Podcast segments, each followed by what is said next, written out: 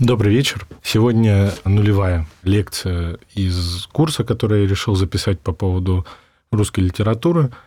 И она будет посвящена в основном тому, что я решил записать, почему, какие цели я преследую и какая за этим всем стоит мотивация.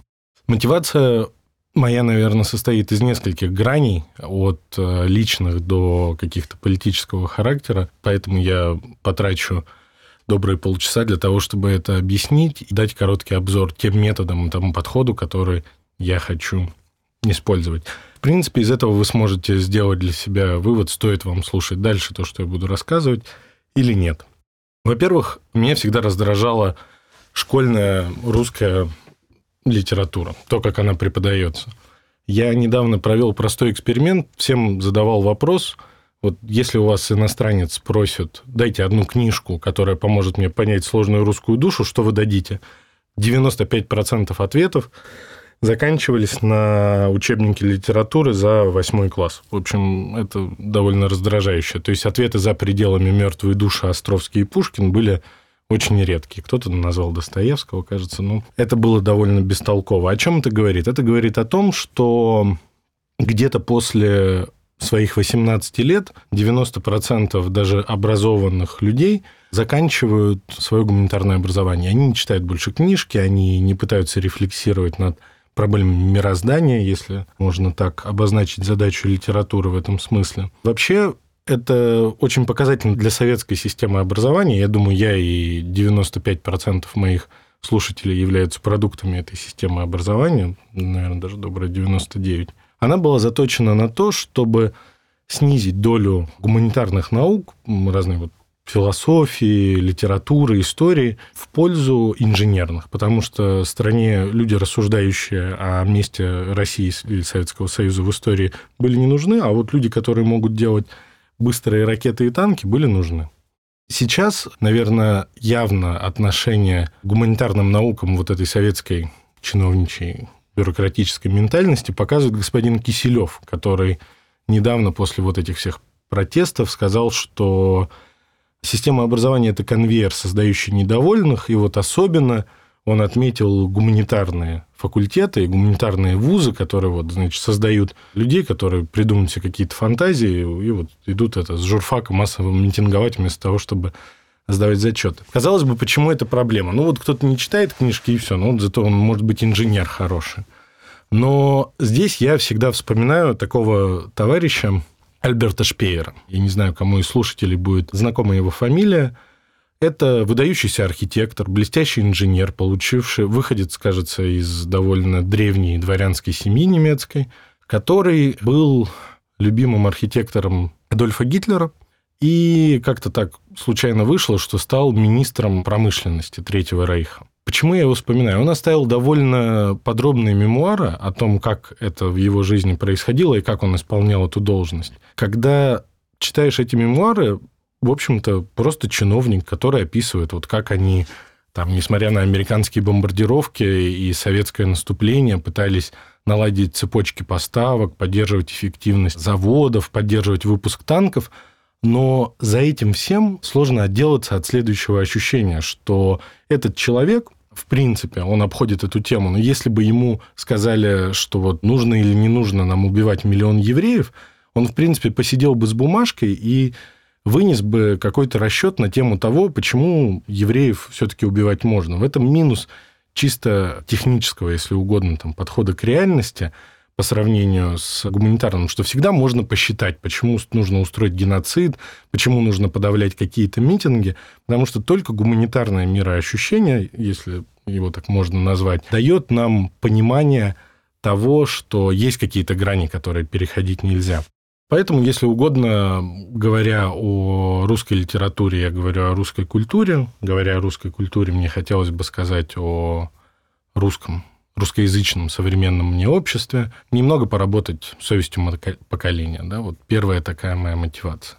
Вторая мотивация – это рассказать о ряде симпатичных мне авторов и книг, которые так вышло не в мейнстриме современной культуры совершенно. Например, одесские писатели. Группа одесских писателей – это Ильф, Петров, Олеша, Катаев, Паустовский одно время был к ним крайне близок. Это вот такая очень плотный Бабель, который будет темой одной из первых лекций.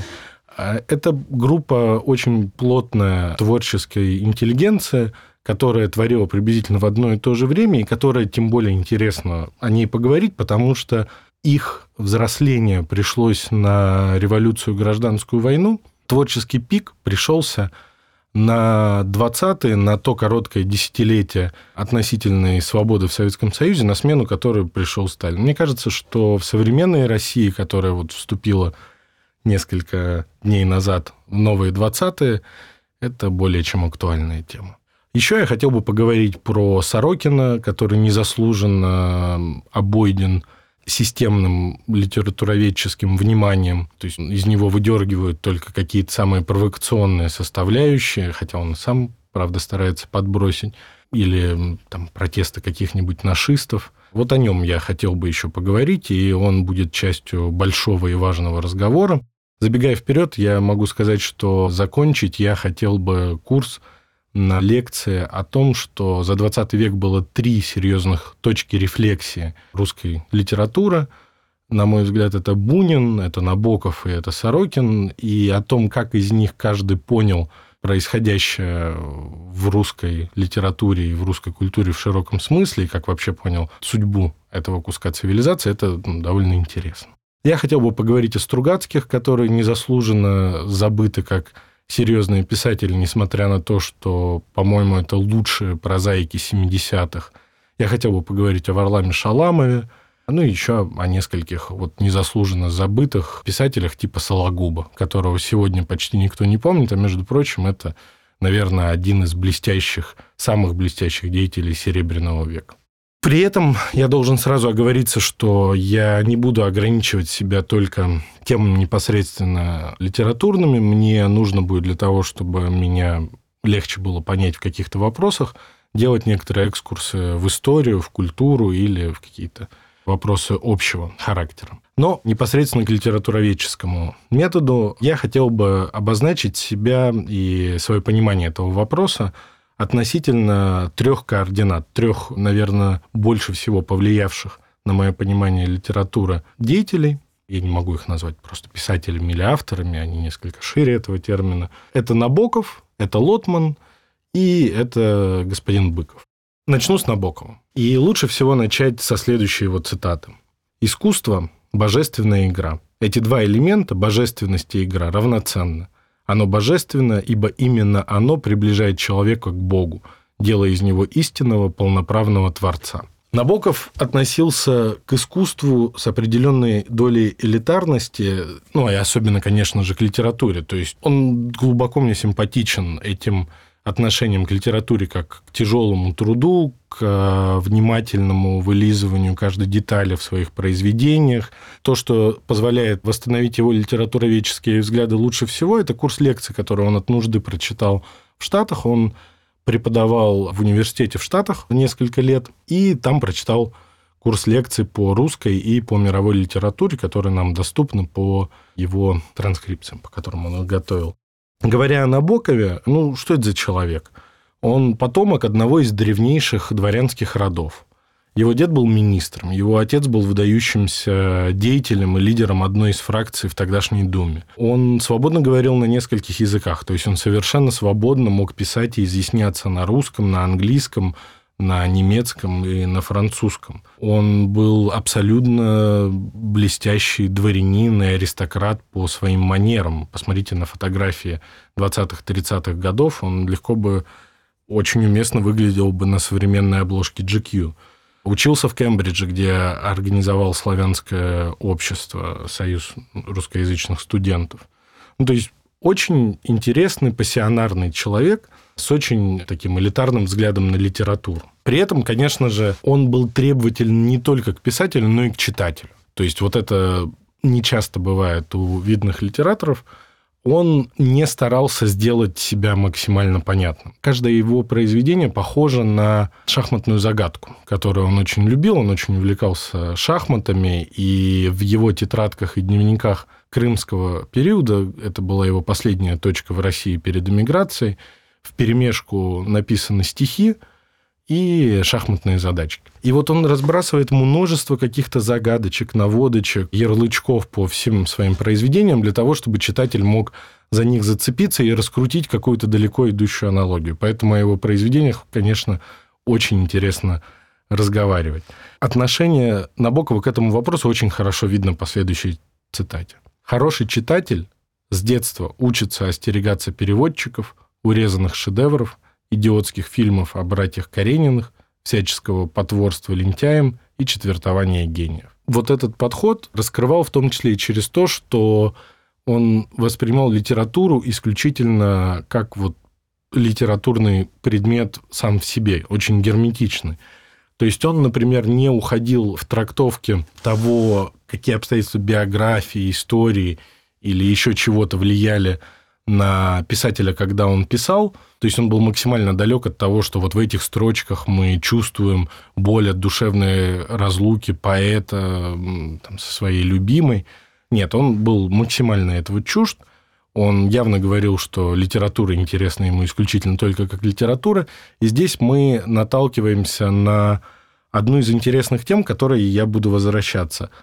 Препарируя Толстого, Достоевского, Тургенева и ряд других видных писателей, которые жили с мотивом «поэт в России больше, чем поэт», и всегда выражали общественную позицию больше, чем позицию человека искусства, он ставил им очень низкие оценки. Достоевскому тому же доставалось просто очень страшно. То есть Набоков, отбрасывая вот все, вот у нас есть только книга и все. За ее пределами почти ничего, кроме нашего какого-то знания других если угодно. Он отбрасывал их весь идеологический пафос и приходил к выводу, что, в общем-то, у того же Толстого единственная достойная книга – это Анна Каренина. Здесь нельзя не вспомнить его увлечение бабочками, энтомологией. Он оставил после себя огромную коллекцию в несколько тысяч экземпляров. Он очень серьезно этим занимался. И в главном, на мой взгляд, его романе «Дар» это увлечение очень ярко описано. Отец главного героя профессионально этим занимается. Он так же, как на эту бабочку, которую тяжело поймать, и вот нужно долго рассматривать, чтобы в, узор,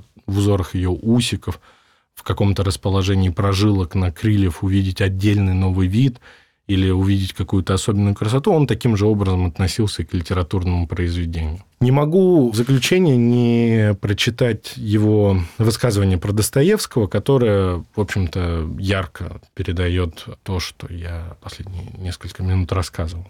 Бескусица Достоевского, его бесконечное копание в душах людей с префрейдовскими комплексами, упоение трагедии растоптанного человеческого достоинства, всем этим восхищаться нелегко – мне претит, как его герои через грех приходят ко Христу, или, по выражению Бунина, это манера Достоевского совать Христа где надо и где не надо. Вот, в общем-то, такая прекрасно резюмирующая цитата. Еще она интересна тем, что здесь зрелый Набоков соглашается с Буниным, приводит его цитату. Это станет темой одной из лекций отношения Бунина и Набокова, крестного отца и крестного сына в буквальном смысле, потому что в определенный момент их пути разошлись просто страшно. Но, тем не менее, возвращаясь к вопросу, с которого я начал, что же я хочу взять от Набокова? От Набокова я хочу взять вот этот очень дотошный, как на крылья бабочки под микроскопом, взгляд на литературное произведение для того, чтобы не упускать какие-то детали. Поэтому порой мой разговор о каком-то произведении будет казаться неизбежно избыточно дотошным, но это нужно будет для того, чтобы в чем-то очень известном, первым таким разговором станет мастер Маргарита, в чем-то очень хорошо известном большинству слушателей, найти какие-то интересные оттенки, интересные отголоски, которые до этого были никому не видны. Второй ориентир – это Лотман. Лотман – это один из самых э, выдающихся ученых, культурологов в широком смысле этого слова в 20 веке в России. Он э, преподавал и работал в Тарту, в эстонском городе, известном своим довольно древним университетом. И он был, наверное, я могу назвать его представителем поколения шестидесятников, То есть в нем вот этот знаменитый спор физиков и лириков осел как нужно комбинировать. Он в явном виде говорил, что литературоведение должно быть точной наукой, и придерживался этого принципа в своих исследованиях. То есть он, например, был совершенно блестящий пушкинист. Он выражался следующим образом, что объяснить любой текст, будь то Евгений Онегин или китайская классическая поэзия, значило получить четкие, ясные, почти математические результат. Это, в общем-то, в значительной степени определяло его структурный метод. В своих работах он, прежде чем говорить о конкретной строчке у Пушкина, пытается восстановить для читателя понимание того, что такое мир русского дворянина первой трети XIX века. Что ели, как проводили день, что читали, чем жили вообще. То есть вот это погружение в контекст, если угодно, метод Станиславского наоборот, оно позволяет открыть новые грани в хорошо нами зачитанной классике и найти какие-то интересные в ней моменты. Вот от Лотмана я хотел бы взять вот это погружение в контекст, и я специально в некоторых вопросах буду, может быть, избыточно расшаркиваться, объясняя какой-то исторический или культурный контекст, или хорошо известные кому-то факты, но, тем не менее, большинству из а, слушателей недоступны. Третий – это Быков. Быков прекрасен следующим. Во-первых, он очень добрый человек. То есть он практически не дает ни об одном русском писателе негативных отзывов. В общем-то, в явном виде говоря, что писательство считает лучшим занятием и любого им занимающимся крайне уважает. Но при этом, что мне в нем не симпатично, и это вот как раз первое координата от «не», он специально выбирает какие-то немножко острые темы. То есть вот недавно он высказался на тему генерала Власова, да, то есть какую-то оправдательную фразу в его адрес сказал. Ясно, что когда ты это несколько вскрываешь, то становится ясно, что ничего такого уж сильно провокационного он сказать не хотел, но то, как он это подает, заголовок, искусство заголовка, что-нибудь в духе, ну вот, например, Евангелие – это первый плутовской роман в истории. В современной России это практически гарантированное внимание со знаком минус, да, но все-таки внимание. Вот мне не нравится, что он порой ходит в эти стороны, поэтому от Быкова я бы не хотел этого взять. Я постараюсь такие ну, наиболее острые углы несколько обходить с одной стороны. Но с другой стороны, я постараюсь ориентироваться на его понятность подачи материала. Мне, конечно, до него невероятно далеко, поскольку он педагог с безумным опытом и с очевидным талантом, но тем не менее. Вот, собственно, по трем этим деятелям я хотел бы определить свой подход к методу. В заключение этого разговора я хотел бы сказать, что не нужно недооценивать значение литературы даже в нашем современном мире, который расползся на тексты длиной 140 символов или на эмоджи, ну, то есть, очевидно, деградирует в литературном плане, поскольку как вообще литература появилась? Одна из теорий говорит о том, что просто однажды у костра кто-то начал рассказывать истории для того, чтобы очертить свое место в этом мире. Литература, это, кстати, цитата Быкова, что это наиболее упорядочивающая мир деятельность человека – Литература дает нам возможность рефлексировать и понять свое место в этом мире. Поэтому я надеюсь, что те произведения, о которых я буду рассказывать, и те их стороны, о которых я буду рассказывать, они побудят кого-то из моих слушателей перечитать эти книжки, перечитать те материалы, о которых я буду говорить, и сформулировать какое-то свое альтернативное мнение. Это, наверное, будет самое лучшее, что только может случиться, и свою задачу я буду считать выполненной.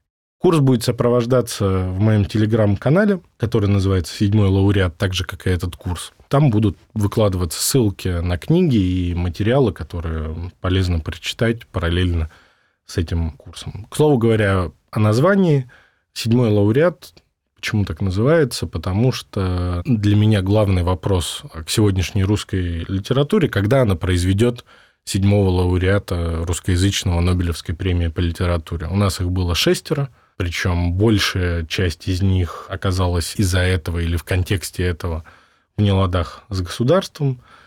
Это Бунин, это Пастернак, это Шолохов, Бродский, Солженицын и Алексеевич. И вот кто будет седьмым и когда появится седьмой, это очень интересный вопрос. Для того, чтобы ответить на него, нам нужно понять, собственно, что было до этого. И для многих из нас вспомнить, что же было до этого в нашей культуре. Большое спасибо. Следующая лекция будет посвящена месту Древнего Востока в нашей культуре, и она нам пригодится для того, чтобы перейти к разговору о Булгакове.